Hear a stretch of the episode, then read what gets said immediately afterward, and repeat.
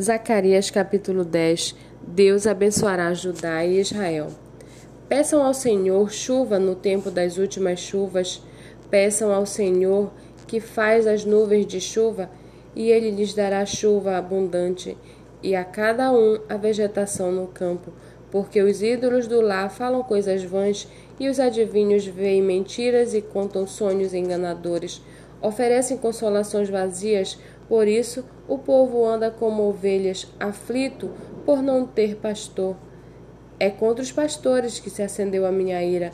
Castigarei os bodes que vão adiante do rebanho, mas o Senhor dos exércitos cuidará do seu rebanho, a casa de Judá, e fará dela o seu majestoso cavalo na batalha.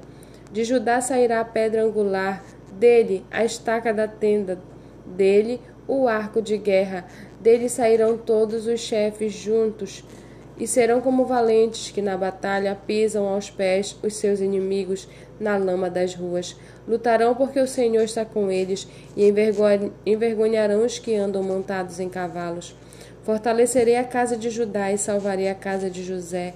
Eu os farei voltar, porque me compadeço deles, e serão como se eu não os tivesse rejeitado, porque eu, o Senhor, seu Deus, eu os ouvirei.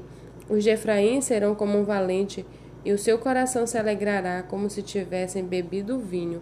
Os seus filhos verão isso e se alegrarão. O seu coração exultará no Senhor. Eu lhes assobiarei e os reunirei, porque já os remi.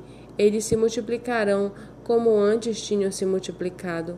Embora eu os tenha espalhado entre os povos, eles se lembram de mim em lugares distantes. Continuarão vivos com os seus filhos e voltarão porque eu os farei voltar da terra do Egito e os congregarei da Assíria e os trarei à terra de Gileade ao Líbano, e não haverá lugar para todos. Passarão pelo mar de angústia, serão feridas as ondas do mar. E todas as profundas e todas as profundezas do Nilo se secarão. Então será derrubado o orgulho da Assíria, e o cetro do Egito será removido. Eu os fortalecerei no Senhor, e eles andarão no meu e eles andarão no meu nome, diz o Senhor.